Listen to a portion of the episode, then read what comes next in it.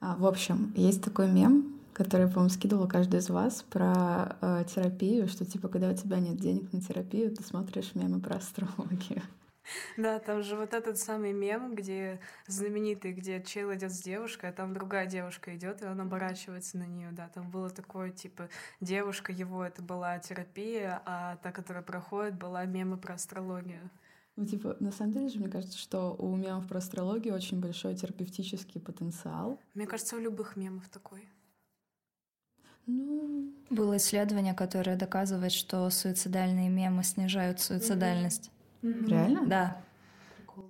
Да, я тоже об этом думала. На самом деле, вот мемы про ментальное здоровье, они же очень популярны сейчас. Их постят, ну, все, кому не лень, неважно, есть у них расстройство или нет. Но в целом, да, что это как бы помогает тебе выместить то, что ты не можешь рассказать обычными словами, но при этом мне показалось, что, может быть, у этого есть и какая-то оборотная сторона, в том плане, что вот ты смотришь на эти мемы, и ты можешь себя подстегивать, типа, еще сильнее, чтобы еще больше проявлять свои симптомы. Мне показалось, такое Плюс может быть. Это может попахивать обесцениванием немножко, типа, ха-ха, давайте посмеемся над этим, но серьезно относиться не будем. Ну, это зависит от того, кто делает эти мемы. Очень часто эти мемы делают сами люди с расстройствами, и они распространяются вот прям специально именно в пабликах для людей с расстройствами. Там есть куча же инстаграм-аккаунтов, типа, не знаю, bipolar memes, mm-hmm. что-то такое. Я просто помню, что была какая-то дискуссия, э, может быть, летом или осенью про мемы про суицидальность, про суицид и так далее. И я помню, что там, по-моему, Ника Водут или еще кто-то э, говорил, что, мол, даже если у вас у самих есть какие-то там склонности и так далее, э, вы все равно не имеете права постить это, потому что вы никогда не знаете, как это триггернет другого человека типа этическая сторона такая супер-пупер. Ну, это, мне кажется, преувеличение. Ну, то есть они часто могут так жестко говорить насчет некоторых вещей.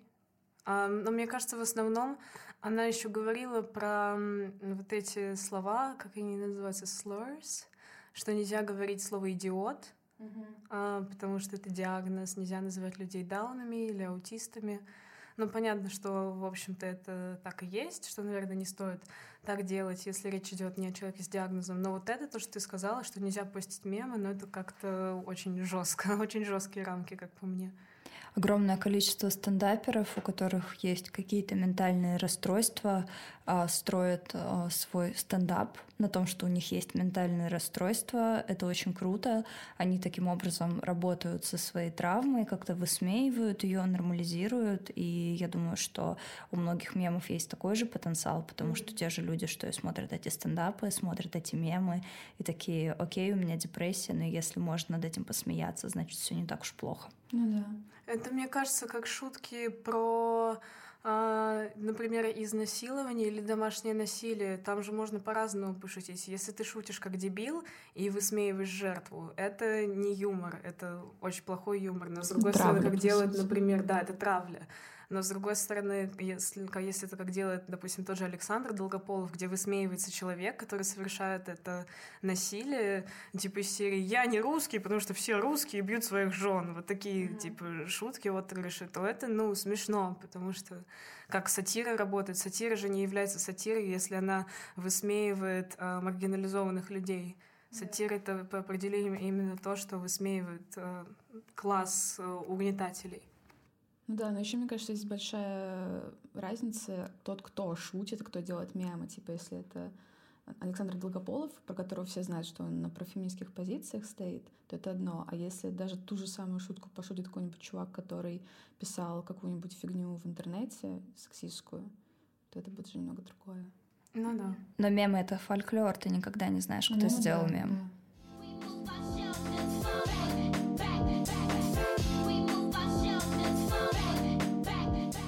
А, с вами Femtalks, а, но в немного необычном составе. А, я Екатерина Денисова. Я Настя Красильникова. Сегодня у нас в гостях Наташа Федоренко. Привет. Наташа — редактор теории практик. Да, еще я учусь э, в магистратуре на культурологии. Я сегодня пришла как гостья, вот, и, как я понимаю, мы будем обсуждать э, женское ментальное здоровье, вот, ментальное здоровье в гендерном разрезе, да, вот, надеюсь, что э, не знаю, вам будет интересно. Да, вообще это такая тема, которая очень важна, и мне кажется, сейчас, э, когда в России более-менее поднимается вот это осознанное отношение к ментальным заболеваниям, а, ну, например, о депрессии, мне кажется, среди более-менее образованных людей уже есть вот это понимание, что депрессия это все-таки не фигня, а болезнь. Другой вопрос, что другие диагнозы по-прежнему оказываются стигматизированными, но хотя бы с депрессией уже есть такое понимание, что все-таки, ну да, это бывает, это надо лечиться, ничего плохого в психотерапии нет и так далее. И вот в связи с этим а, явлением, такой тенденцией, что растет осознанность людей касательно этого, мне кажется, вот важно поговорить именно о том, как все это сказывается на женщинах, как а, женщины переживают а, различные психологические проблемы, психи психические, а, как это лечится, потому что, как мы все знаем, уже давно идет разговор о медицине, о том, как диагнозы, описание симптомов, они все позиционируются как человеческие симптомы, но на самом деле являются мужскими симптомами. Там пример с инфарктом, условно говоря, что должна болеть, там, я не помню, какая рука, правая, допустим, mm-hmm. а у женщины болит левая. Но тем не менее во всех книжках, во всех памятках написано, вот если болит правая рука, значит у вас сердечный приступ. И очевидно, что а, то же самое происходит и с ментальным здоровьем не только физическое здоровье стандартизировано по образцу мужчины, но и ментальное, и поэтому это важно обсудить. Я думаю, мы все с этим согласны.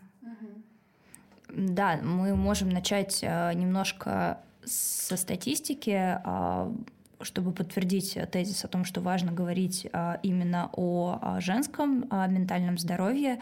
На самом деле женщин, а, ну, допустим, приходит к психотерапевту мужчина и женщина, и при всех а, равных а, симптомах и жалобах женщины диагностируют э, депрессию с большей вероятностью в целых два раза, ровно так же с вероятностью гораздо большей женщине назначат какие-то медикаменты для лечения депрессии. А, на самом деле совершенно не значит, что а, это плохо, но вот просто есть такие данные. А, также у женщин вообще в целом чаще диагностируют депрессию.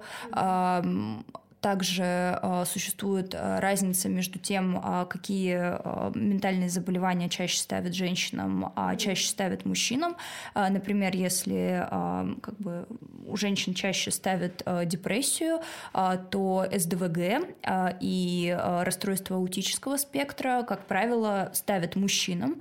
Мужчины также чаще болеют как это, как правильно называется, психопатия, антисоциальное расстройство личности. Антисоциальное расстройство личности бывает чаще у мужчин.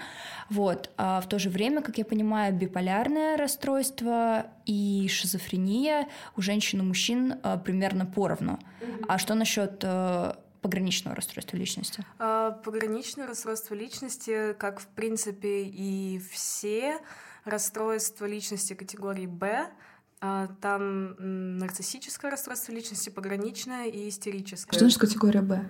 А, это просто категории а, расстройств личности. Я знаю хорошо только категорию Б, но в категориях других А и С там вот шизоидное расстройство вот такого типа, а в категории Б вот именно эти три нарциссическое. То есть там буква Б, условно говоря, ничего не значит, Она просто один, два, три. Ну, это просто, да, как классификация, но я могу здесь ошибаться. Фильм и... категории Б. Да, расстройство категории Б. А, ну вот, а, и они все, за исключением нарциссического расстройства личности, то есть, получается, истерическое и пограничное, они диагностируются с огромнейшим просто отрывом, отрывом именно у женщин. А, у пограничного расстройства диагноз тоже женщинам поставят с вероятностью больше в два раза также. И статистика примерно такая, что около 80% с расстройством диагностированы это женщины и 20 мужчин. Если мы говорим о пограничном расстройстве с истерическим, я не могу привести точную статистику, но там ситуация такая же. И мне кажется, вот то, что Наташа сейчас сказала, и я там добавила. Э, понятно, что у этого есть какие-то причины, и эта причина, как я думаю, мы можем согласиться, это гендерная социализация. Да. да что э, поскольку эти расстройства истерическая и пограничная их симптоматика такова, что это повышенная эмоциональность, нестабильные эмоции, неустойчивость образа «я», это все, в принципе, описывает э, женские качества в кавычках и то, как э, женщинам принято себя вести в нашем обществе, я думаю. А в то время как становится понятно, что антисоциальные, например, нарциссическое расстройство личности, они диагностируются чаще у мужчин, потому что они вот связаны с холодностью, а, э, рациональностью, отсутствием эмпатии. Что как бы тоже понятно, что эмпатия у женщин развивается ввиду социализации гораздо больше, и она, ее развитие поощряется, потому что женщина должна быть милой, женщина должна быть понимающей, ну это все ясно. И вообще, мне кажется, очень любопытно, что поровну а, диагнозов, ну, типа, диагностируемости в тех случаях, когда как бы есть какое-то раздвоение, условно говоря, типа вот эта дихотомия мужского и женского, как, ну, по сути, можно сделать а, ассоциацию с биполярным расстройством или шизоидным расстройством, и а, как бы вот получается, что поровну там, где есть как бы сочетание двух вот этих вот э, противоположных, а, как это назвать? Наборов полюсов. симптомов, ну, полюсов, ну, да. да, возможно. Ну, ну да, если, например, проводить какие-то уже, ну, это от себя такая параллели, то, например, мания и депрессия. Если мания, допустим, это мужское состояние, потому что в мании ты активен, в мании ты гиперсексуален, в мании ты деятелен, то в депрессии, ну, понятно, мы говорили, что депрессия чаще диагностируется у женщин, ты пассивен, ты более восприимчив, что считается за женские качества. Ну, в принципе, да, можно так mm-hmm. потеоретизировать. Насчет э, мужской э, холодности, отсутствия эмпатии э, и так далее, любопытно э, в этом смысле расстройство аутического спектра, а потому что говорят о том, что а, женщин недодиагностируют, женщин с расстройством аутического спектра, и это тоже, безусловно, связано а, с социализацией, потому что от женщин требуют большей эмпатии, от женщин ожидают э, эмоционального обслуживания, и в целом говорят о том, что женщина с расстройством аутического спектра, ей приходится приспосабливаться, uh-huh. и, соответственно, какие-то из симптомов у нее просто как бы замутняются. Вот. А помимо прочего, ну, если кто не знает, у а, людей с расстройством аутического спектра, как правило, есть так называемые специальные интересы. Это вещи или предметы, или какие-то увлечения, которые им очень нравятся, а, о которых они могут говорить или заниматься ими часами. И в целом исследователи говорят, что у женщин, опять же, в силу социализации, эти специальные интересы могут быть гендерно конформными, не знаю, там, готовка или mm. что угодно, и из-за этого тоже будет не очень заметно, что это специальный интерес, а, потому что вроде как, ну, там, девочка любит готовить, а, или девочка очень любит а, проводить уборку дома, ну, зачем нам переживать на этот счет?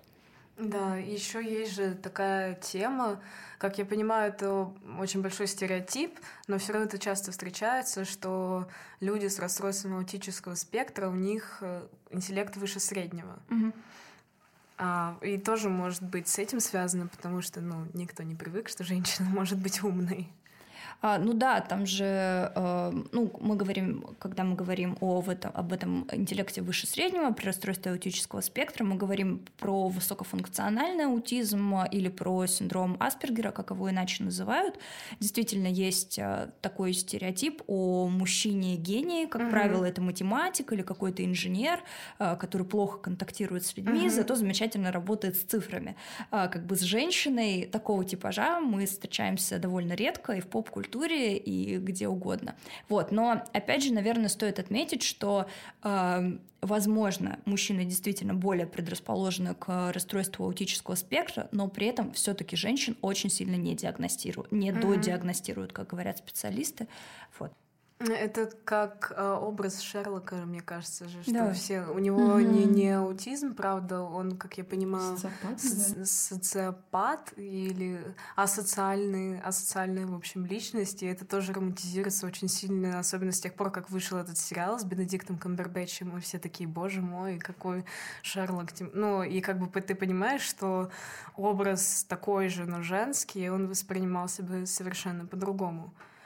И в связи с медиа, кстати, а, мы когда обсуждали, а, что мы будем говорить в подкасте, как-то накидывали идеи, мы все сошлись во мнении, что образ сумасшедшей женщины в кино, в сериалах, в литературе, он всегда более-менее одинаков. Если речь идет о молодой женщине, например, это гиперсексуализированная женщина с демоническими чертами лица, ярким макияжем, очень красивая, как правило, mm-hmm. женщина, чтобы было показано вот драматичность и опасность ее красоты, как, например, Настасья Филипповна у Достоевского в «Идиоте». Она же, ну, стан, ну, понятно, на самом деле, я бы, к примеру, диагностировала у меня пограничное расстройство личности, и я читала статью, где было об этом написано, что она, в принципе, она пережила насилие в детстве, и она постоянно мечется от одного полюса к другому. Вот есть Мышкин, который а хочет ее спасти и готов ее спасти, что, ну, на мой взгляд, сомнительно. И есть вот этот э, Рогожин, по-моему, он не, не, не помню, в общем, есть вот этот вот э, человек, который в нее страстно влюблен, но при этом очень плохо на нее влияет. И вот, конечно же, она настолько а, из-за своей травмы боится истинной какой-то близости, что она бежит прямо в объятия к этому Рогожину, и он ее в итоге убивает. Она прекрасно знает, что он его убьет. Она, типа, совершает таким образом своеобразное самоубийство. Ну и вот ее образ, он именно такой, что она а, безумно до страшного красива. А, именно в «Идиоте» же упоминается эта фраза «красота спасет мир». А, и это говорит Мышкин, глядя на Настасью Филипповну. А, вот. И тот же образ Изабель Аджани э, в таких фильмах, как «Одержимость», э, «История Адели», Камила Кладель. Мне кажется, Изабель Аджани прямо такое воплощение этого образа, поскольку практически везде она играет немного таких женщин нестабильных. Да, но при этом еще, мне кажется, есть такая тема, что наоборот, чрезмерно сексуальных, в кавычках, как бы женщин, которые просто, в принципе, проявляли свою сексуальность раньше, ну и сейчас, может быть, тоже, но раньше прям очень сильно, в 20-19 веке, их, наоборот, тоже клеймили как, э, условно говоря, психически нездоровых, mm-hmm. говорили, что у них нимфомания, Типа даже Калантай, ее же прям просто э, поставили штамп на лбу, что она нимфоманка, просто потому что она писала про сексуальность. Стакан Хотя... воды. Стакан воды. Ну, как бы кстати, на самом деле я поражаюсь про стакан воды. Это моя отдельная боль. Даже вот у каких-то видных гендерных историков есть эта, эта тема, то, что она авторка теории стакана воды. Расскажите. Да. Я не знаю. Э, ну, мол, Калантай у нее был, были достаточно свободные взгляды на сексуальность, и она ей приписывают фразу, что заняться сексом это так же просто, как выпить стакан воды. И в 20-е годы, уже когда советская власть установилась, э, типа Калантай стали осмеивать ее, как бы идеи э, стали восприниматься как несерьезные, и в частности вот эту теорию ей приписывают, приписывали, что она, мол, нимфоманка, что у нее там она каждый день меняет половых партнеров, и что она вообще ужасная, распущенная падшая женщина и так mm-hmm. далее. Да, интересно, я не знала просто. Хотя она вообще у нее про это не было. У нее не было такого, такой формулировки про стакан воды вообще. Интересно, откуда это взяли? Ну, это, это кто-то говорил про это из ее круга. Я не помню точно, кто э, придумал это. Но у нее вообще даже не было про то, что типа физиологически... В общем, у нее было больше про какое-то духовное единство. У нее такое было очень романтическое представление, мол, типа а, союз двух равноправных партнеров, а, все вместе к революции. Ну, вообще кажется, что для того времени, когда она жила, э, какие-то идеи о сексуальной свободе, а в том числе сексуальной свободе для женщин, э, были такими достаточно понятными, э, популярными. Не знаю, там ранние годы Советского Союза. Э, смешно, конечно, что возник такой оскорбительный мем. Ну да, после типа декаданса, вот этого Серебряного, Серебряного века, века да, когда где... было прям много свободной любви. Угу, угу. Да, та же история с Мережковскими и философом. Ну, Лиля Брик, понятно, Маяковский, Брик. Иосиф Брик. Все это было очень распространено. Вячеслав да. Иванов, у него жена.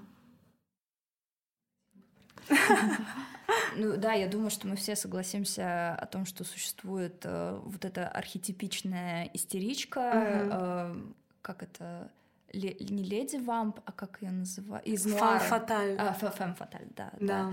Вот. Но на самом деле мне кажется, что существует еще а, такой более приземленный вариант, а, который не просто отражает какое-то мужское желание, но известен нам всем. Это вот такая истерическая домохозяйка, а, которая угу. сидит дома и, в общем-то, все, что она делает, это смотрит э, за детьми и каким-то образом психует. И пилит пилит своего мужа. Пилит здесь в кавычках, да. Да, тип это довольно э, распространенный, э, как-то очень активно его врачевать, наверное, активнее всего начали э, в XIX веке. Вот, э, лечили очень по-разному, э, в том числе э, морфием, когда еще не до конца осознавали, к чему это все приведет. И, в общем, от истерии долечили до того, что к концу XIX века, э, по некоторым данным, две трети э, морфиевых наркоманов составляли э, женщины.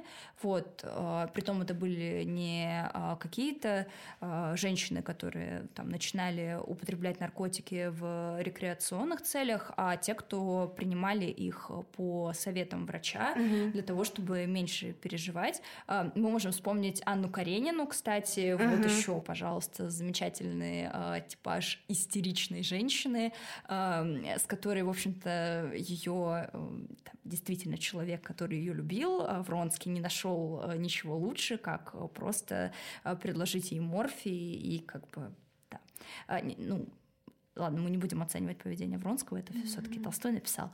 Вот. Но самое интересное, что э, со временем Э, как бы это все не сильно менялось, вот это восприятие, а, зато менялись а, препараты, а, потому что в 30-х годах 20 века домохозяйки американские, европейские вместо морфия начали употреблять барбитураты, вот, которые там придумывали, придумали, синтезировали, и, как вы можете догадаться, возникли тоже очень большие проблемы с барбитуратами, потому что они страшно аддиктивные, врачи этого не очень понимали, и опять как бы образовалась такая армия а, домохозяек, наркозависимых, а, что как бы было тоже очень так себе, и по сути получается, что врачи э, доводили женщин э, до э, наркозависимости, когда они этого даже не подозревали.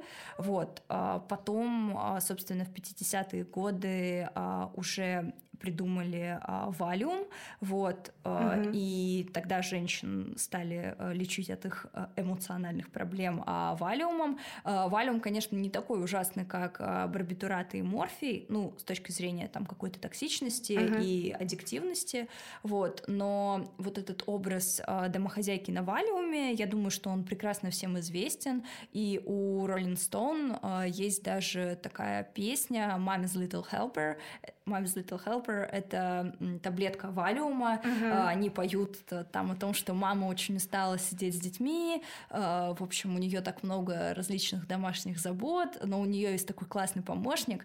Это таблетка валиума. Вот. А валиум тоже достаточно быстро вызывает а, привыкание. Он по-разному на всех действует. Для кого-то он более аддиктивный, для кого-то менее аддиктивный. Вот. Но в целом как бы ничего хорошего от него тоже ждать не приходится, если есть его не эпизодически, а, а постоянно. Вот. Ну, кстати, про домохозяек 50-х, это же, по сути, мы возвращаемся опять к Бетти Фриден, которую мы в каждом подкасте, мне кажется, упоминаем. Про... Да, на самом деле нет. Ну, мы так вскользь упоминаем, ну, но, но сейчас вот как раз расскажи, пожалуйста, да, об этом. Потому что она же как раз писала про вот проблему, у которой нет названия, когда женщины столкнулись с тем, что они э, чувствуют какую-то пустоту, опустошенность и так далее, хотя, казалось бы, у них есть все э, какие-то удобства и удовольствия в жизни, э, там хороший дом, много бытовой техники, бытовых каких-то бытовой химии, которая помогает облегчить э, ведение хозяйства, а, там машины, на которые она ездит, в супермаркет, хороший муж — но при этом очень много женщин все равно чувствовали а, пустоту, потому что вот эта вот а, подмена а, ценностей после Второй мировой войны очень активно произошла в США. То есть женщины, они занимались чем-то во время войны, пока мужья, условно говоря, были а, на работе, на работе на войне, а, и потом после окончания войны они были вытеснены обратно в сферу приватную, в домашнюю сферу, и из-за этого хотя, казалось бы, все было идеально, все было прекрасно, они чувствовали пустоту и много психологических проблем.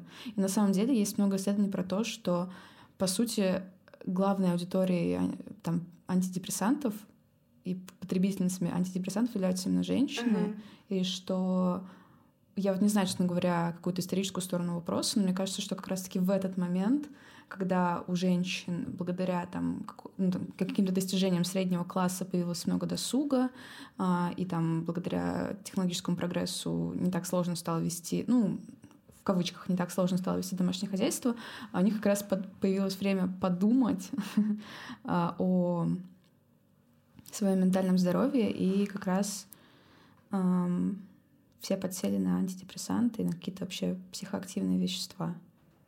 Угу. Вот есть, кстати, еще культовый, хоть и не очень хороший фильм, ну, в плане там сценария, операторской работы и так далее. «Долина кукол» называется.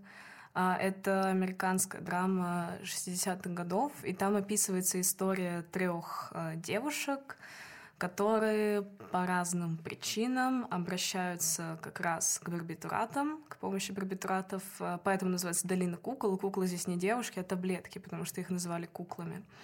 А, и причины там а, таковы, как правило, это связано с мужчинами. Причем здесь немного другая ситуация. Например, одна из этих девушек, она достаточно успешная актриса, а у второй там тоже есть какая-то специализация, она тоже, по-моему, ее работа связана с телевидением, но тем не менее одной там начинает изменять ее муж.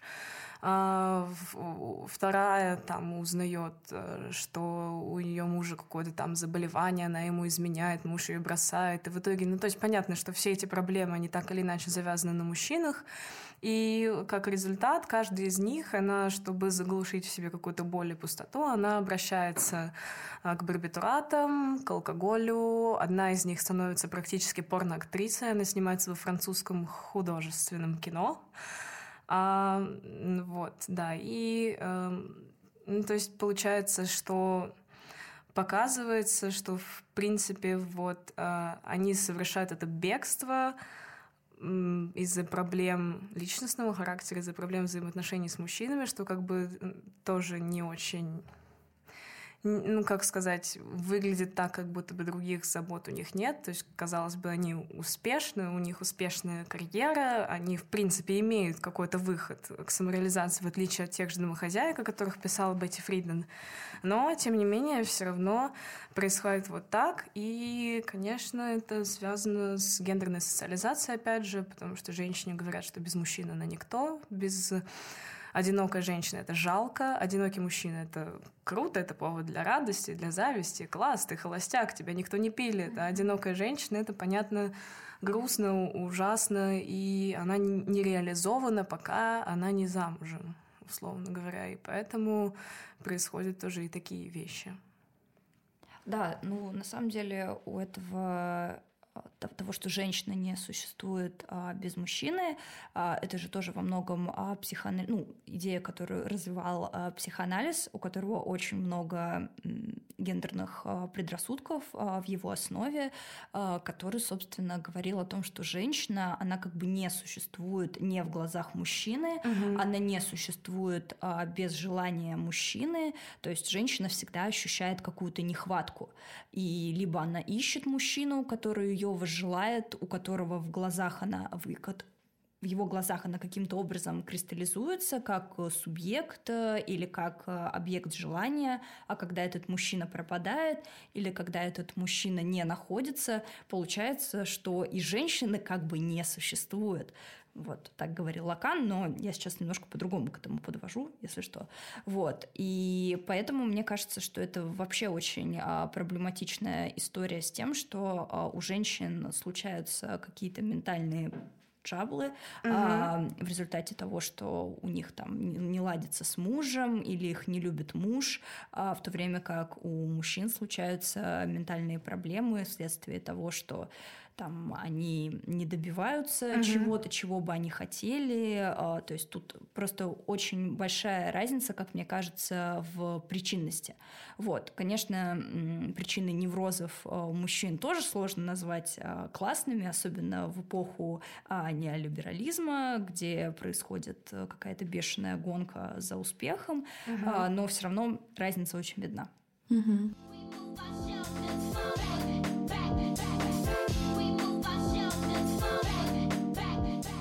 Когда обсуждаешь классический психоанализ и читаешь про, про него, становится просто безумно страшно. И, ну, если, в принципе, становится и страшно, когда ты читаешь философские какие-то теории того же Хайдегера, который говорил, что женщина — это как камень, Mm, ну, Аренд потом... была камнем, наверное. Ну, да, ну, а, ну а, кто, а кто такая Аренд? Это его подружка, да? Такая была... Подружка. А, подру... Аренд — это подружка Хайнегера, чтобы вы знали. Больше ничего о ней не стоит знать. Ну вот, и ладно, эти философские теории, ну, они, безусловно, играют свою негативную роль и способствуют исключению женщин из философии в том числе, но психоанализ, он имеет непосредственное практическое применение. И когда ты понимаешь, что основываясь на этих теориях, они еще и лечили женщин, ну, в скобочках калечили, они лечили. Например, Фрейд эм, когда к нему приходили пациентки и рассказывали ему свои воспоминания о том, что их насиловал отец, к примеру, или какой-то другой старший родственник, Фрейд дискредитировал их и говорил, что, ну, я вижу, что это неправда, это их фантазии просто, это э, они проецируют свои фантазии и под, подменяют э, реальность вот этими фантазиями и уже не разграничают, фантазия это или реальность. Ну, то есть вместо того, чтобы работать с конкретной травмой, он просто такой, ну как бы нет, этого не было. Mm-hmm. И это, это просто ужасает. И даже вот Карен Хорни, та же неофрейдистка, которая все-таки Фрейда немножко поставила на место в том плане, например, что она сказала, что зависти к пенису не существует, есть наоборот зависть к матке поскольку матка, понятно, способна произвести на свет новую жизнь, и э, зависть к матке как раз очень хорошо выражается в том, с каким рвением мужчины хотят контролировать репродуктивную функцию женщины, э, запрещая, разрешая, запрещая, разрешая аборты или контрацептивы. А, да, но, но тем не менее Карен Хорни тоже не свободна от каких-то таких установок. Она все-таки не разрушает теорию Фрейда, а просто ее как-то трансформирует. И, например, у нее была такая фраза, я очень хорошо ее помню, у меня прям загорелась так очень сильно. Это, по-моему, в книге «Невротическая личность нашего времени». И там она пишет про то, что девушки, а, которые считают себя бисексуальными, они на самом деле не бисексуальны, потому что они просто, у них пустота внутри, и они хотят внимания настолько много, что им все равно, от кого это внимание получать. Таким образом она, ну, понятно, выражает очень бифобную позицию, говоря, что, ну, как бы бисексуальности на самом деле не существует, это просто вот такая жажда внимания всепоглощающая.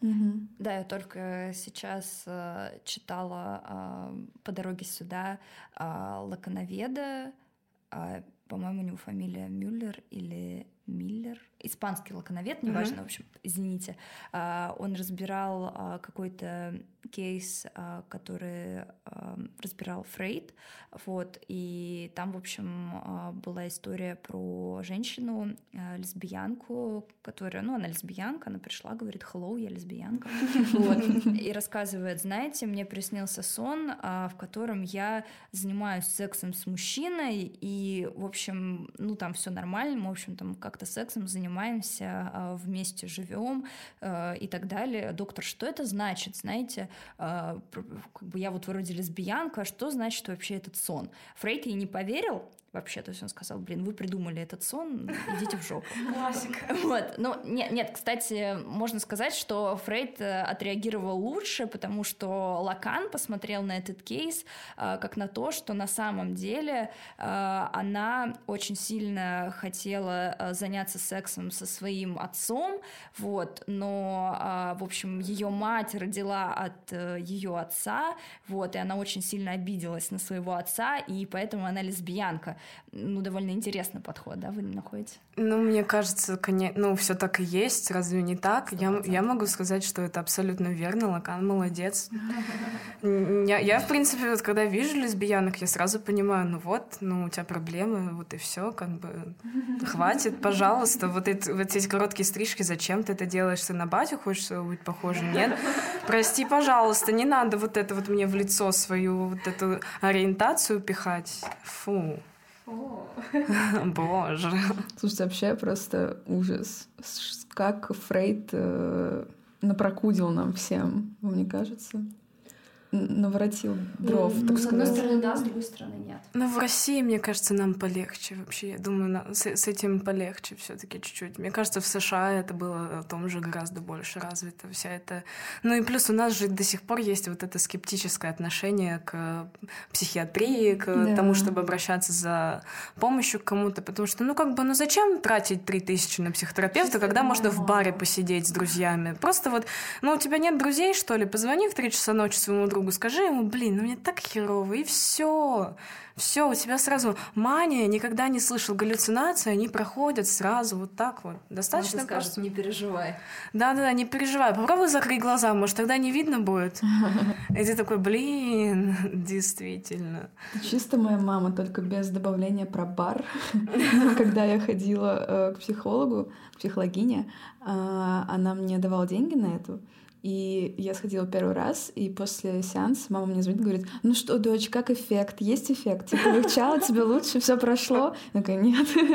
Он такой, блин, деньги на ветер, зачем мы тратим столько денег на это? Блин, слушай, тебе хотя бы повезло, что родители вообще согласились выделить на это деньги, а они просто наорали на тебя и сказали, что ты все придумываешь. Есть же еще. Но сейчас мы не туда уйдем, потому что мы стали говорить уже без гендерной специфики, но все равно есть же вот это представление о том, что все, все вот психические болезни, они от нечего делать. Вот я в картошку в поле вспахивала, и у меня вообще мысли об этом не было. Mm-hmm. Про послеродовую депрессию, кстати, тоже так говорят. Я общалась недавно со своей мамой по поводу послеродовой депрессии.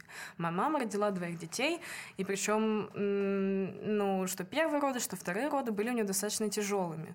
Но, тем не менее, когда я стала ей пересказывать какую-то статью, которую я прочла про послеродовую депрессию, как женщина делится там своим опытом, Мама сказала, нет, ну это такой бред, конечно, все. Вообще, я не понимаю, сами себе придумывают вот что-то новомодное какое-то. Просто надо, надо заниматься, в общем-то. За... У меня не было времени на это все. Я, блин, ты орала каждый час. Когда мне в депрессии вообще быть? У меня просто не было времени. А сейчас наймут себе нянечек вот этих всяких и такие думают, ой, у меня послеродовая депрессия. То есть идет такое обесценивание. Угу. Я недавно на Вилладже читала, они публиковали личный опыт э, мужчины, у которого жена а, через какое-то довольно короткое время после родов mm-hmm. покончила с собой да, из-за послеродовой депрессии. Но классно, что недавно врачи придумали лекарство от э, послеродовой депрессии, которое будет доступно примерно одному проценту населения а, Соединенных Штатов Америки.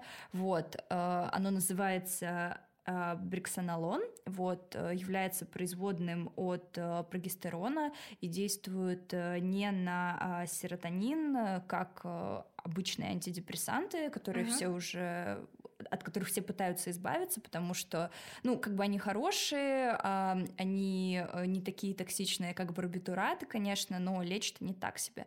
Вот, и, собственно, это лекарство, оно действительно классно справляется с а, послеродовой депрессией. Это всего лишь одна капельница, которая стоит, ну, довольно скромные 35 тысяч долларов. А, вот. Но это в целом а, разговор про послеродовую депрессию, мне кажется, подводит нас к тому, что как бы женская депрессия, у нее а, генезис а, может быть немного другой, чем у мужской. Часть женской депрессии, uh-huh. понятно, что часть женской депрессии такая же, как мужская, uh-huh. а часть нет, а, и она может быть а, связана с а, гормонами, и а, в этом смысле нужно еще очень много исследований. А, недавно был совершенно бомбический материал на York Times, а, в котором писали о том, что э, депрессия и даже э, шиз... не, не шизоидные, а ну, вот галлюцинации, голоса и шизофрения, да, какие-то симптомы шизофрении, ну вот э, часть шизофрении, uh-huh. да, а, может быть связана не с тем, что там что-то поехало в голове, а, прямо скажем, а с, с гормональным дисбалансом. А, непосредственно приводили в пример а, состояние в пременопаузе и во время менопаузы, что э, у многих женщин э, возникают какие-то галлюцинации, э, и это может быть связано, собственно, не, с, не напрямую с головой, а с гормональным балансом. Вот, и это все еще нужно э, исследовать, на это нужно смотреть. Э, надеюсь, что это будут делать, э, потому что ну, в основном лечат мужские болезни, конечно. Ну, кстати, да, вот я могу здесь поделиться личным опытом. а, потому что у меня, а, у меня были галлюцинации, при том, что у меня нет шизофрении, у меня никогда не было психозов, у меня были, тем не менее, галлюцинации, а, немного две, и они происходили в период сильного стресса, но вот в чем здесь суть? В том, что существует такая стигматизация вообще галлюцинации. Считается, что это просто что-то из ряда вон вообще, что это надо ну совсем реально отбитым уже быть. Это все, это серьезнейшие уже диагнозы, если у тебя есть галлюцинация. На самом деле это не так. И я даже, когда делилась этим, а, у моей сестры тоже она говорила, что у нее было что-то похожее, какие-то полуреальные, полунереальные сны, и все это как бы при этом никакого диагноза у нее нет, она великолепно, замечательно живет живет, а, и ни с какими трудностями больше не сталкивается. То есть действительно, может быть, генезис этого всего еще не до конца изучен. Вот. А по поводу мы говорили уже про гендерную социализацию. Я вот хотела с вами поделиться такой классной книжкой. Она написана в 90-е годы, а, но до сих пор является просто безумно актуальной. Она называется а, «Reviving Ophelia», а, воскрешая Офелию. А, и подзаголовок такой а, «Спасая личность девочек-подростков». Я написала Мэри Пайфер или Фифер, не знаю, как это расшифровать. Фифа. Мэри Фифа. Фифа. Фу, бычка. В любом случае, что говорится в этой книге?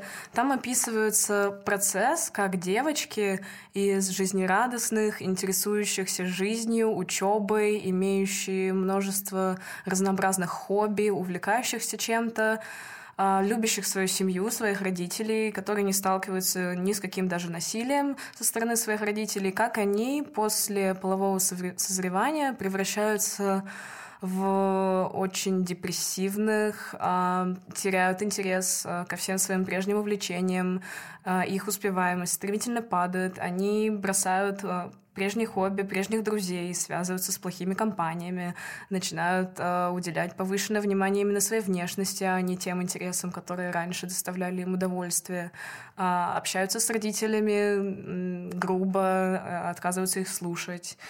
А, и как бы если раньше были такие исследования, вот опять же, это авторка этой книги, она приводит, что одна исследовательница писала про то, что у девочек происходит э, расщепление «я», и она связывала это расщепление «я» с тем, что родители давят на ребенка и заставляют его отказаться от его истинного «я». То есть в какой-то момент ребенок понимает, что мое истинное «я» не устраивает родителей, а родители в этом возрасте для ребенка, как правило, всегда правы, они почти всегда имеют какой-то статус полубожественный, и ребенок понимает, что он вынужден отказаться от своего собственного «я» в угоду «я», которое навязывают ему родители. И вот тогда э, происходит это расщепление, и понятно, что поскольку человек не может жить своей настоящей жизнью, он э, живет этой фальшивой жизнью, что жизнью, в общем-то, и не является, поскольку она не настоящая. И у него, конечно же, возникает депрессия сильнейшая.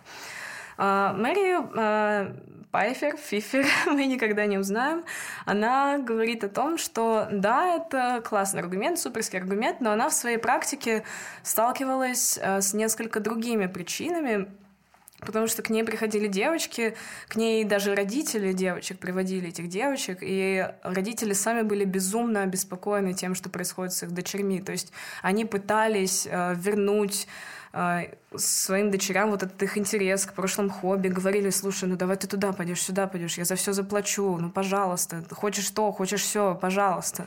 Это все не помогало, и что, э, какой вывод из этого сделал автор этой книге, что э, расщепление я у девочек действительно происходит, но оно происходит не всегда под давлением родителей, а практически всегда под давлением патриархальной культуры. То есть э, до полового созревания девочки еще более-менее могут сохранять какую-то гендерную нейтральность и не пытаться вот э, полностью воспринять в себя эти гендерные стереотипы. Они могут бегать, лазать по деревьям. Конечно, все равно на них немножко так косенько смотрят. Ну ладно, как бы ты девочка, еще ничего. Потом мы тебя научим, как надо вести себя правильно. А когда происходит уже половое созревание, и особенно если окружение этой девочки, ее подружки, они, э, ну, как, грубо говоря, обладают меньшим уровнем рефлексии. Мэри об этом тоже пишет, что кому-то, кто менее склонен к интроспекции, они не замечают того, что их «я» бывшее, что оно убито.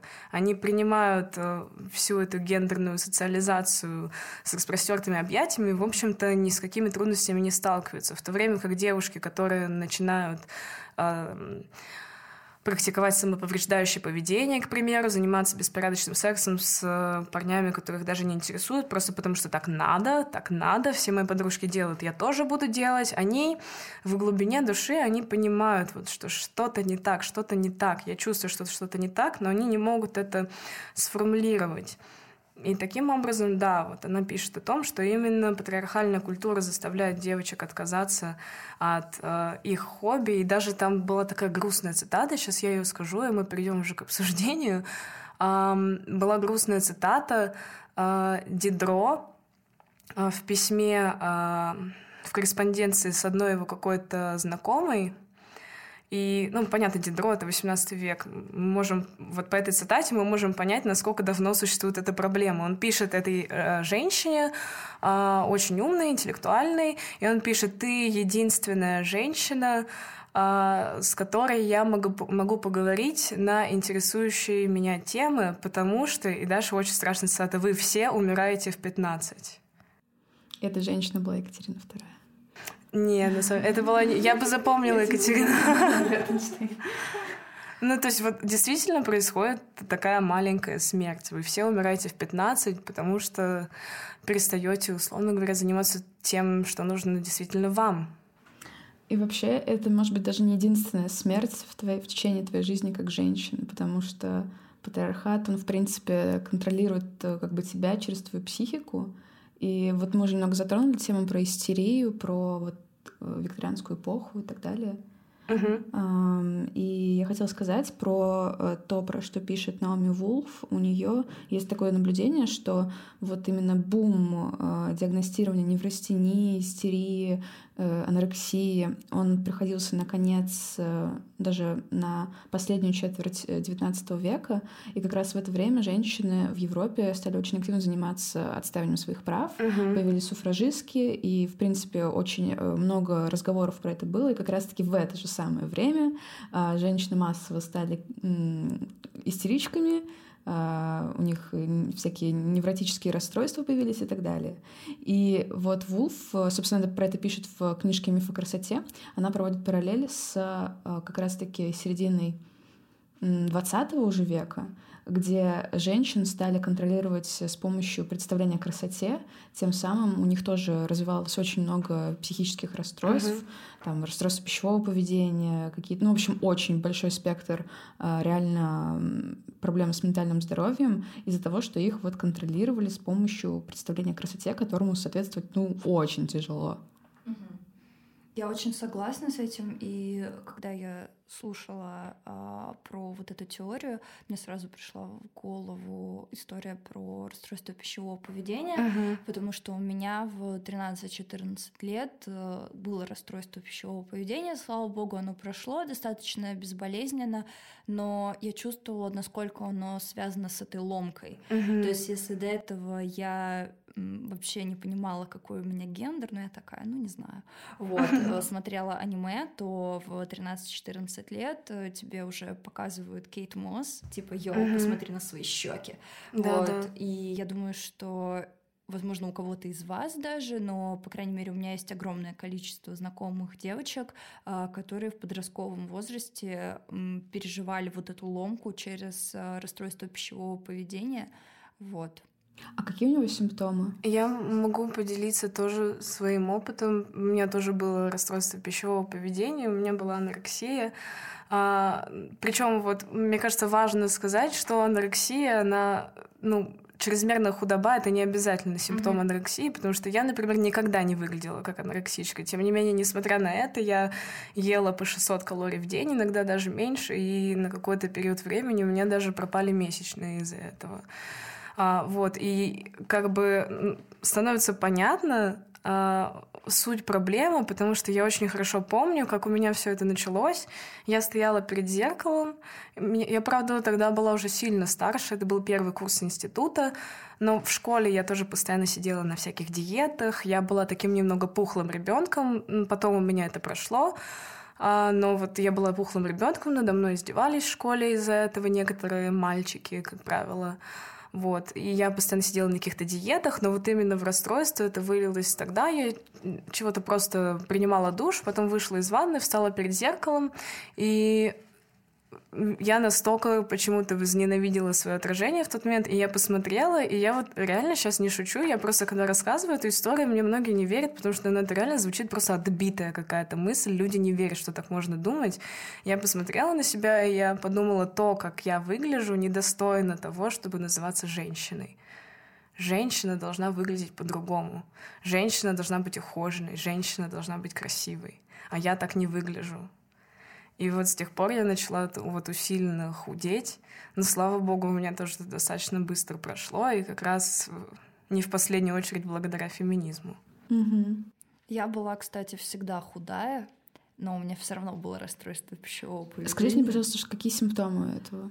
Ты думаешь только про еду, угу. ты думаешь только про свое отражение в зеркале, ты можешь э, чуть-чуть э, переесть, и у тебя такое ощущение, как будто ты весишь 90 э, килограмм, ты маниакально считаешь э, калории, калории, любое зеркало, которое не так тебя отразит, может довести тебя до слез. А, то есть ты просыпаешься, думаешь о еде, ложишься, думаешь mm-hmm. о еде, а, там, не знаю, ты рассматриваешь ноги всех. Ну, то есть, допустим, сейчас, когда я прихожу в женскую компанию, я оцениваю, не знаю, там, а, может быть, одежду, могу оценить внешность э, или чей-то ум и так далее, но когда у тебя а, расстройство пищевого поведения, ты сразу смотришь, кто да. здесь толстый, а Какая а кто здесь жизнь, худой. То есть, ну, это очень сильная фиксация. Я помню, вот когда я вот в самый пик я работала на выставке, и там мы были такими, как ну, как promotion girls, типа мы стояли и вот показывали, рекламировали, пройдите сюда, пройдите туда, тыры-пыры. И со мной работали девочки, и они были, ну, они были не, не полные, но они были пополнее меня.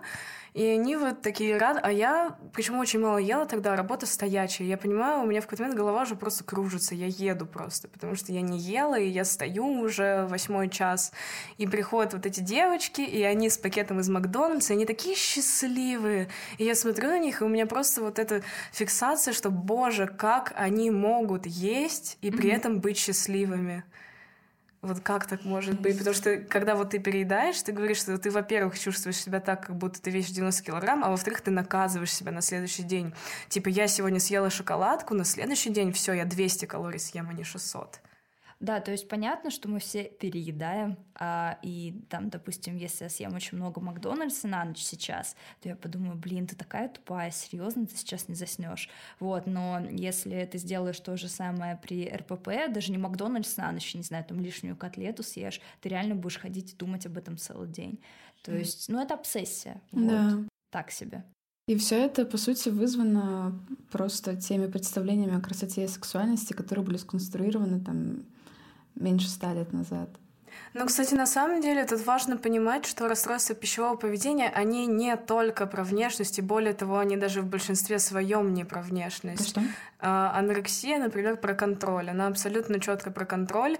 И здесь а, тоже есть гендерный аспект, потому что, в принципе, в, в обществе, где женщины могут контролировать очень мало, они могут хотя бы контролировать то, как они выглядят. И контроль над телом становится эм, таким, условно говоря, выходом э, энергии, которую нужно куда-то применить. Mm-hmm. И этот контроль воплощается таким образом. То есть это склонность к перфекционизму, и ты доводишь это просто до предела через эту диету. Но на самом деле, ну, то есть образ тела, безусловно, имеет очень важную там роль, но, по сути, это целый комплекс проблем. Ну, то есть считается даже, что нет людей, у которых только РПП, как правило, там это вызыв... запускаются другими какими-то процессами. Чаще всего РПП, конечно, депрессией сопровождается. Ну, по-моему, у меня была абсолютная история про взросление и про фотографии Кейт Мосс. Mm-hmm. Не помню других симптомов, если честно. Mm. Так что э, идеала красоты достаточно для того, чтобы у тебя случилось РПП, у тебя еще не окрепшая психика, тебе может быть 17, может быть 13, и ты думаешь, блин, э, я выгляжу как Маруся, почему я не выгляжу как Наташа Поле или Поли, whatever, э, и все, у тебя чуть-чуть крыша едет. Хорошо, все встает обратно. Зато потом ты уже начинаешь э, очень хорошо видеть, когда у твоих каких-то близких в ближайшем окружении чуть-чуть шарики за ролики заезжают, и ты можешь так, так, так, так, так, сейчас нормально поедим. Ну, у тебя оно закончилось просто само собой. Да, ну, оно прям какая-то экстремальная стадия. У меня была полгода, и еще года два а, были такие остатки. Вообще у меня была такая привычка, я вот так вот, ну, у нас подкаст, это не будет видно, но я вот так пальцами замеряю объемы на бедрах, и вот здесь повыше локтя. У меня до сих пор есть такая привычка, э, такая нервная, она осталась э, с тех пор. Э, это никто не понимает, почему я так делаю, но это осталось оттуда. То есть у меня был эталон, если можно обхватить ляжку в самом толстом месте, и пальцы сомкнутся, и если чуть выше uh-huh. локтя можно обхватить, значит, типа, все нормально. Вот. Это еще знаменитая же обсессия с пространством между ляжками. Да. Если у тебя есть пространство, вот я постоянно смотрела на пространство между ляжками. Я вот так вот, я причем старалась еще не читерить, вот так вот, знаете, как можно немножко а, отвести назад, отвести назад попу, и тогда у тебя будет, да, сори, и тогда у тебя будет а, это пространство. А, а я вот прям старалась встать так, чтобы изо всех сил свести колени, и вот у меня была цель такая, чтобы даже в такой позиции это пространство имелось. А у меня ноги кривые просто. Ну, буквой О, поэтому там никогда не было Блин, ничего. а у меня иксом. У меня не хуже. А у тебя нет шансов. О, фу, девочки, какие вы... Катя, а... Катя или это Пахитюша сейчас с нами говорит? В общем, Катя, ты сказала то, что тебе помогло с РПП справиться какое-то обращение к феминизму. Ну да, я просто э, поняла, что как бы, ну, это жесть. Но на самом деле меня еще очень сильно, конечно, подстегнул тот факт, что у меня просто пропали месячные. Это как бы уже достаточно серьезно, и я такая, ну, как бы надо, наверное, перестать. Но у меня это прошло совсем нелегко. У меня были, как это называется, relapses. Mm-hmm. То есть я вот нормально-нормально поем, а потом я смотрю в зеркало. И еще там есть такая тема, что после того, как ты очень мало ешь, у тебя э, скапливается вода э, в животе, условно говоря, твой живот выглядит большим немножко, то есть он вздутый, он очень сильно вздувается, и это меня триггерило, и я там много раз даже после того, как я уже решила, что все надо типа восстанавливаться, надо выздоравливать, я много раз после этого еще срывалась и там начинала на несколько дней считать калории снова, заниматься какими-то упражнениями, маниакально там себя в зеркало рассматривать. Ну, это, это просто ужасно. И вот даже то, то, что Наташа сказала, что стандартов красоты, в принципе, вполне достаточно, это хороший пример. Это была такая в 70-е группа Carpenters, mm-hmm. очень известная. И вот она состояла из брата и сестры. И Карен Карпентер, она играла на барабанах. И вот когда они только начинали свой творческий путь, какая-то газета, не, не очень даже а, заметная, а, написала заметку об этой группе, и они написали, что вот там Роберт или Роджер, не помню, как зовут Карпентер, и его пухленькая сестра бар барабанщица.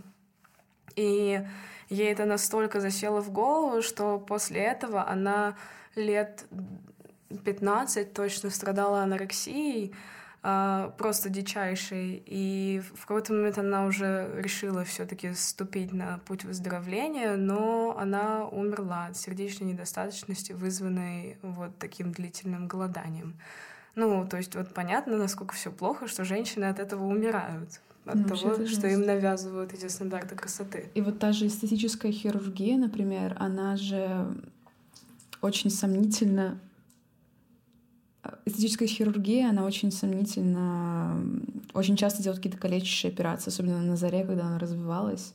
Там очень многие женщины да, Юлия Началова, например, она буквально недавно умерла, знаете, про mm-hmm, это. Да. У нее из-за увеличения груди, кажется, какие-то проблемы со здоровьем развелись, и э, она умерла, ей было всего 38 лет. По сути, из-за эстетической хирургии у нее совершенно безумная история. У нее, по-моему, диабет первого типа, и ей врачи говорили: алло, как бы диабет первого типа очень опасный, вообще страшно опасный.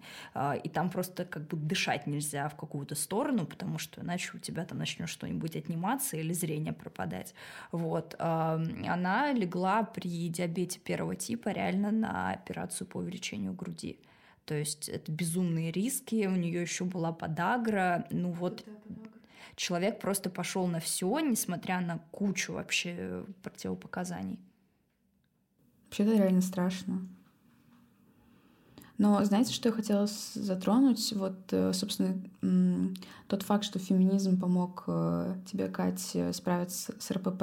А, вот я хотела сказать, в принципе, про то, как вот феминистское мировоззрение а, помогает, либо, наоборот, мешает как-то выстраивать отношения с своим ментальным здоровьем, потому что вот лично для меня феминизм, конечно, является большим источником силы, потому что я чувствую, что там я как бы уже не ведусь на эти стереотипы про женщин, и понимаю то, что там я чего-то стою, что я там э, не просто приложение к мужчине и так далее, это как бы это очень помогает. Mm-hmm. Но при этом э, когда ты изучаешь много информации про положение женщин, про то, каким ужасом подвергались женщины а, и подвергаются до сих пор, там, если мы вспомним количество какие-то операции и так далее, мне становится очень-очень грустно и прям невыносимо.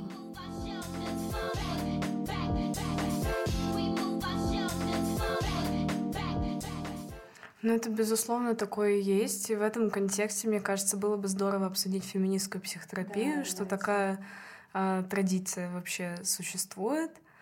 А, к примеру, вот в России даже уже очень классно, что существует ассоциация феминистской терапии, где э, применяется вот эта фем-оптика. Ну как, они сами говорят, что у них не фем-оптика, а именно вот феминистская психотерапия, то есть все немного радикальнее, где э, женщины э, лечат женщин. И в чем вообще суть? Я не могу сказать, что я очень сильно разбираюсь именно в каких-то конкретных методах, но я разговаривала с основательницей этой ассоциации, а, Ириной Катиньярцевой, и она, вот я когда спрашивала у нее про эту терапию, она сказала, что, ну, безусловно, они отталкивались от того, что традиционная а, психотерапия не всегда удовлетворяла нуждам женщин, и в том числе в ней очень часто может происходить газлайтинг, когда женщина рассказывает о том, что она, к примеру, например, столкнулась с психологическим насилием, и ей говорят, ну, как бы,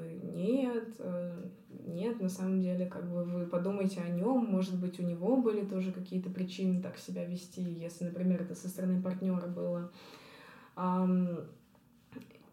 Или, э, к примеру, что я потеряла. Я могу добавить да. про, про терапию традиционно, что очень часто вот э, нету у психотерапевтов вот про книжку, сейчас скажу, как называется, хотела сказать. Луиза Рассел «Феминизм вместо психотерапии. История одной женщины». Она там рассказывает про свою мачеху, которая ходила к психотерапевту по настоянию мужа. Муж был абьюзер и применял к ней физическое и психологическое насилие.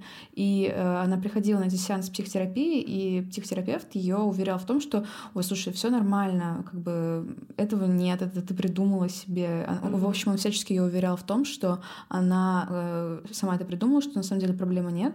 И вот э, Луиза Рассел говорит про про то, что эм, в принципе у него была статистика, например, про эм, по Торонто. Э, там говорится о том, что э, избиваемые женщины составляют до 75% клиентской базы психотерапевтов в Северной Америке. И uh-huh. вместо того, чтобы как-то помочь этим женщинам, сказать, уходите, разводитесь с ними, они как бы поддерживают их в этом состоянии, чтобы они продолжали к ним ходить и uh-huh. как бы платили им деньги.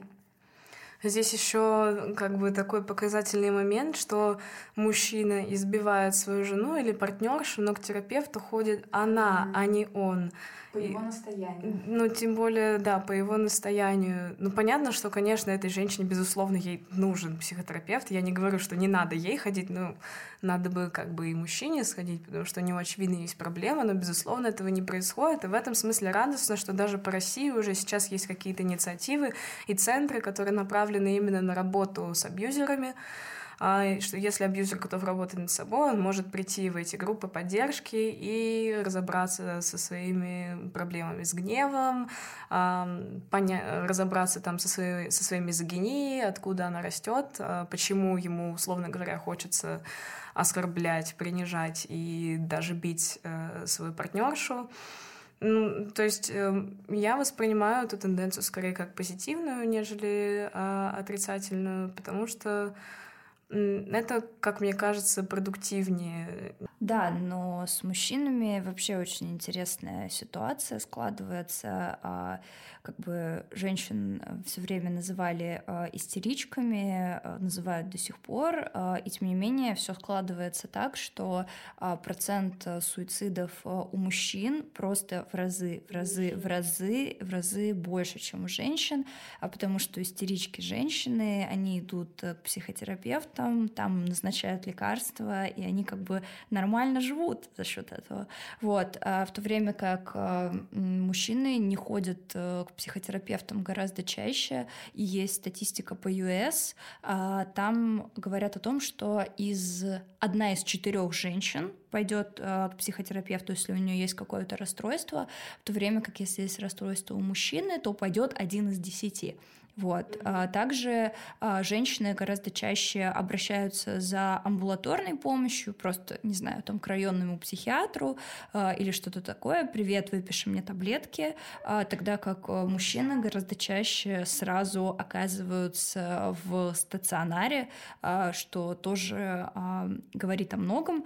Вот. И я думаю, что а, в этом смысле а, вот эта социализация и какие-то стереотипы о том, что э, женщина психованная, мужчина такой сдержанный, очень смешным образом играют на пользу женщинам, потому что их как бы лечат, э, в то время как э, э, пацаны э, гораздо чаще, э, ну, там просто глушат э, всю эту историю э, алкоголем. Mm-hmm. Я думаю, что если мы обратим внимание на то, как постсоветские мужчины, особенно взрослые постсоветские мужчины, справляются со своими эмоциональными состояниями, то, ну, нормально чекушку купил, выпил. Хотя на самом деле хорошо было бы сходить э, к психиатру, получить свой прозак э, и как бы просто не э, убивать свою печень и поджелудочную, вот. И мне кажется, что, да, это с одной стороны, вот, поэтому мужчины сами себе яму вырыли. Вот. Но с той же э, точки зрения, из-за того, что женщин ну, там, чаще подозревают э, в том, что у них есть э, какие-то психологические расстройства, э, складывается такая история, что когда у женщин не психологическое расстройство, а какое-то какое другое заболевание, а, например, тот же инсульт, э, мы про него сегодня говорили, а какое-нибудь аутоиммунное заболевание, а, ишемическая болезнь сердца, они приходят к врачу, и им говорят, ну, вы нервничаете поменьше, ну, можете вам сходить к психотерапевту, или как в России делают, я думаю, что у всех у вас есть подруги, которые просто разваливаются на части, но врачи им ставят вегетососудистую дистонию. О, да, у меня поставлены это несуществующая вегетососудистая дистония. Думаю, у вас тоже у всех. Это, кстати, называется синдром Йентл, да? Да, это называется синдром Йентл. Об этом... честь э, героини Барбары Стрейзанд, да, которая переодевалась в мужское, э, чтобы учиться в университете. Угу. Да, это в статье на Wonderzine а, их редактор здоровья Ольги Лукинской очень хорошо все а, рассказано о том, как, ну, там, условно, женщина приходит, ей говорят, ну, ты нервничай поменьше, а как нервничать поменьше, если на тебе куча неоплачиваемого домашнего труда. Вот. Здесь я могу привести свой личный пример. Дело в том, что я пью антидепрессанты, но у меня нет никакого расстройство психологического спектра, так скажем. А, у меня синдром а, раздраженного кишечника. Это когда проблемы с э, кишечником, с желудком, а, и с ЖКТ в целом, в отсутствии каких-то серьезных органических проблем.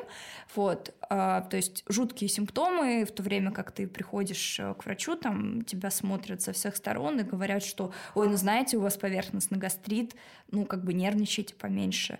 Вот. И, ну, на самом деле чаще всего, как я понимаю, у меня, кстати, в том числе, это постинфекционное аутоиммунное заболевание, допустим, когда вы, у вас гастрит, гастрит, вы знаете все, как лечится, угу. приходите там два антибиотика, которым нужно убить хеликобактер, который провоцирует развитие гастрита, и очень часто следствием а, вот этой антибактериальной терапии становится СРК. То есть вы приходите, вам чуть-чуть плохо, а, попили антибиотики, совсем плохо. А что такое СРК? Э, синдром раздраженного кишечника. Угу. Я, я, по-моему, сказала уже, нет? А, ты... Да. Sorry. Нет или нет? Нет, ты сказала про синдром раздраженного кишечника, но я аббревиатуру не понимаю. СРК, угу. СРК, да, вот. И, э, на самом деле ученые пока ничего не понимают, что с этим делать. Они как бы выяснили, они даже какие-то тесты американцы придумали, но прямо точечно лечить его пока не умеют, вот. И все, что могут делать, это назначать антидепрессанты, которые действительно очень классно помогают. То есть они как бы глушат тебя полностью вместе с желудком, вот. Но, э, к сожалению, не все врачи понимают, э, что это действительно там очень часто это постинфекционное аутоиммунное заболевание, и там последний раз, когда я ходила к гастроэнтерологу, а, мне сказали, что у меня какой-то астеноневротический синдром, по-моему, угу. это так называется. Астенический, невротический. Что-то, да. Такое. Короче, ты худая и молодая. Он предложил мне поехать на воды, э, в общем, Ой, пить боржоми. век. Да, Поехали на воды. Сказал, что у меня глаза голубые, и поэтому у меня, э, типа, живот крутит. Я такая, супер. Вот. А, на самом деле э, такая проблема есть очень большого количества людей, просто не все об этом говорят, там приводят э, какие-то безумные цифры, типа 15% населения так или иначе сталкиваются с синдромом раздраженного кишечника э, на протяжении своей жизни, вот, и просто э, тут, наверное, хотелось бы сказать, что иногда психиатрические методы лечения, это антидепрессанты, это транквилизаторы и так далее, они помогают людям, у которых нет проблем с психикой, но есть проблемы с чем-то еще, и они работают классно, и, в общем, если вам лечащий гастроэнтеролог э, или невролог, или еще кто-то говорит, что там, давайте попьем антидепрессанты, как бы есть смысл согласиться, потому что это действительно помогает. Я, кстати, вот хотела добавить немного к твоему тезису про а, то, почему мужчины совершают а, самоубийство в разы чаще и больше. А, тут дело, как мне кажется, не только в том, что они с меньшей вероятностью обратятся за помощью, а еще и в том, что, как правило, женщина на женщине лежит больше ответственности. Она, как вот, по-моему, на том же Wonderzine была статья про поколение сэндвича, что mm-hmm. сейчас вот женщины, которым по 30-40 лет, они оказываются вот в серединке вот этого сэндвича. Они заботятся о своих детях, они заботятся о своем муже, и они заботятся о своих пожилых родителях, и более того, не только о своих пожилых родителях, но о пожилых родителях своего мужа. Да. Или, допустим, если это второй брак его мужа, они еще и заботятся о детях от первого брака своего мужа. То есть они оказываются просто окруж... вот реально окружены, замурованы со всех сторон э, этой ответственностью, людьми, о которых они должны заботиться, и поэтому даже если им очень плохо, они не могут себе позволить покончить жизнь самоубийством, потому что они ощущают, что как бы на них все держится, в то время как мужчины сталкиваются с такой проблемой гораздо реже. И я ну, много знаю а, моей мамы, например, есть знакомая, у которой папа покончил жизнь самоубийством, и как бы не, не особо ему это волновало, он сделал это, более того, даже дома, в квартире не стал никуда выходить. Безусловно, девочки там травмированы на всю оставшую жизнь этим фактом, но как бы да, просто еще вот этот момент ответственности, мне кажется, играет свою роль. Да, согласна. Давайте вернемся, может, к феминистской терапии, вот про ассоциацию. Чем вообще отличаются их методы от, условно говоря, классической, кроме того, что они не сексист? Нет, ну я, э, я еще раз повторюсь, я не могу э, сказать четко про их методологию, да, просто из того, что она мне сказала, что они э, обращают внимание на какие-то вещи, на которые обычный терапевт не обратит своего внимания. К примеру, Ну как, например, вот я ходила к терапевтке, и э, что, я могла ей рассказывать какие-то вещи из своих взаимоотношений с близкими людьми, и она как бы воспринимала это немножко, ну вот если вам хочется продолжать общаться с этим человеком, например, если он вам сделал плохо, ну вы продолжайте общаться с этим человеком, как бы просто, почему бы и нет? В то время как э, феминистская терапия, как я это поняла, она все таки дает понять, что как бы нет, ты не бешеная, тебе это не кажется, над тобой действительно совершалось э, психологическое насилие, э, не позволяя себя газлайтить. Там, я не знаю, может быть, кому-то неизвестен термин газлайтинг. Это означает э, непризнавание того, что ты говоришь, и выставление того твоего опыта как нереального, как будто ты все выдумала. Вот, то есть идет такое ну, валидация чувств пациентки и, ну, наверное, отказ от методов традиционного психоанализа, безусловно. Вот у меня такой вопрос. А если, например, феминистские психотерапевтки а, сталкиваются с тем, что вот они из рассказа их пациентки а, понимают, что над ней совершается психологическое насилие.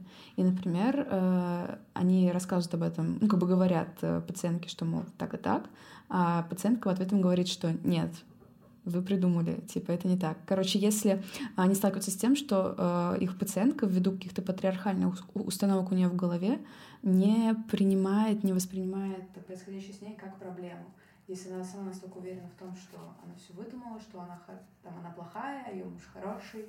Вот мне просто интересно, как бы, э, до какой степени вот их феминистские э, убеждения могут простираться и не переходит ли лечение давление мне кажется, нет, потому что вот как раз в этой книжке, о которой я говорила, Reviving Ophelia, там был такой момент, что одна девочка, которая пришла на терапию к этой, э, к авторке этой книги, она психотерапевтка сама практикующая, эта женщина, и вот к ней приходит эта девочка, и сначала первые три сеанса они говорят просто о поведении этой девочки, пытаются разобраться, почему она так резко потеряла вдруг интерес к жизни, а, и где-то уже сеансе на пятом а, как-то вскользь э, упомянулось то, что эта девочка вообще-то пережила сексуальное насилие. И она так это бросила вот легко, вообще как будто невзначай, и к этой теме больше не возвращалась. И как пишет э, эта психотерапевтка, что важно здесь не давить, что она не стала ее расспрашивать дальше об этом, потому что она увидела, что как бы человек не готов, человек, может быть, до конца не осознает, не хочет, и просто не происходит давление, просто продолжается работа, и в процессе психотерапии, как мне кажется, это само уже все развертывается, и человек сам должен прийти к этому пониманию. Э, я, я согласна, в принципе, но просто вот может, может же быть такая ситуация, в которой э, психотерапевтка понимает, что женщина находится в опасности, что, например, к ней применяется, может, даже физическое насилие, сексуальное насилие. И э, при этом пациентка не распознает это как проблему, и таким образом, как бы затягивание, вот этого вытягивания проблемы, чтобы она сама осознала все как проблему, может быть э, риском ее безопасности. Ну, мне кажется, психотерапевт, так как э, у него есть договор о конфиденциальности, он не имеет права ничего делать в этой ситуации, Что к сожалению. Наверняка, да. Я надеюсь, что мы сможем об этом э, спросить э, у э, члена к Ассоциации феминистской терапии на мероприятии, которое мы будем проводить 27 э, апреля. У нас будет мероприятие, посвященное феминистской проблематике в психиатрии и психотерапии. И вот как раз там будет спикерка от этой ассоциации, и она вот расскажет именно, как работает а, в деталях их а, методология. Вот. Ну, мне кажется, мы, в принципе, продуктивно обсудили да. все, что мы хотели, а, пришли к достаточно очевидным, но все равно важно было сказать эти выводы, что, безусловно, большинство проблем идет от гендерной социализации, конечно, от стандартов красоты, что тоже входит в гендерную социализацию, и, конечно, в связи с этим ну, становится ясно, что, конечно, нужна специализированная терапия или хотя бы какая-то оптика в рамках традиционной психотерапии, которая обращала бы внимание именно на женские проблемы. Да, мы ждем вас. Приходите к нам 27 апреля. Мы поподробнее поговорим об этом. У нас будет несколько прекрасных докладов. Ну, можете все прочитать у нас в группе. Да, мы обязательно анонсируем. Мы хотелось бы еще раз сказать спасибо Наташе за то, что спасибо. она выступила сегодня в качестве гостя Пока-пока. Все, всем пока.